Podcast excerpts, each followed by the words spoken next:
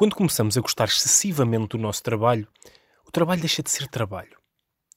Como todas as coisas que gostamos muito, acaba por nos fazer acreditar que devemos fazer mais isto, mais aquilo, de forma incondicional e às vezes sem limites na gestão do tempo. Mesmo quando estamos de férias, ficamos rendidos a uma indústria que pode ser consumida em casa e que nos ocupa os tempos livres. Palestras, workshops, livros, cursos online, aplicações, podcasts, etc. É fácil sermos absorvidos pelas nossas paixões. Mas quem ama o seu trabalho pode facilmente ser vítima de burnout.